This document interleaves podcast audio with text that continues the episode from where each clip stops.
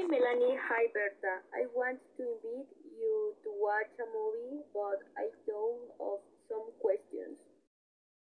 Berta, what is your favorite genre of movie? I like science fiction, but in prefer action. Oh, great. Who are some of your favorite actors?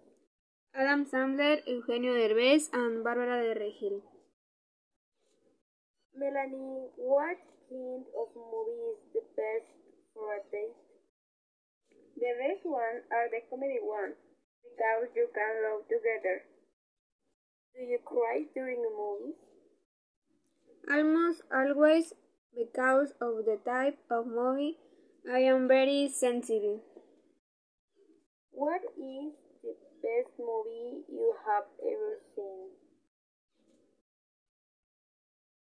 I don't like to watch movies. There are things I don't usually do. I don't think any of them. Really? I can't believe it. How often do you see movies?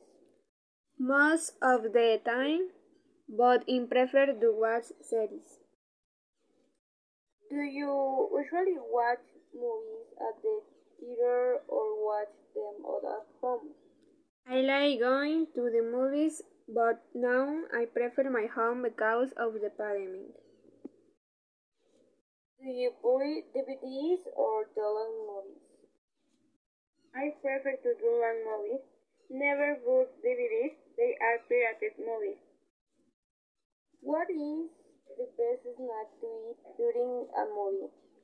My favorite are pizza, popcorn, fries, and wings. They are delicious. Mine too. What do people do during movies that really annoys you? People who make energy noise or make it a spoiler at you. Which is more important, acting or special effects?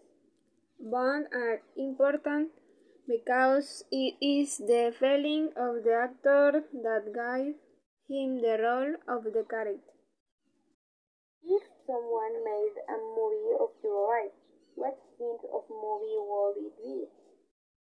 I would like it to be reflective film, both in my personal growth and my love life. Thank you very much. The questions were interesting.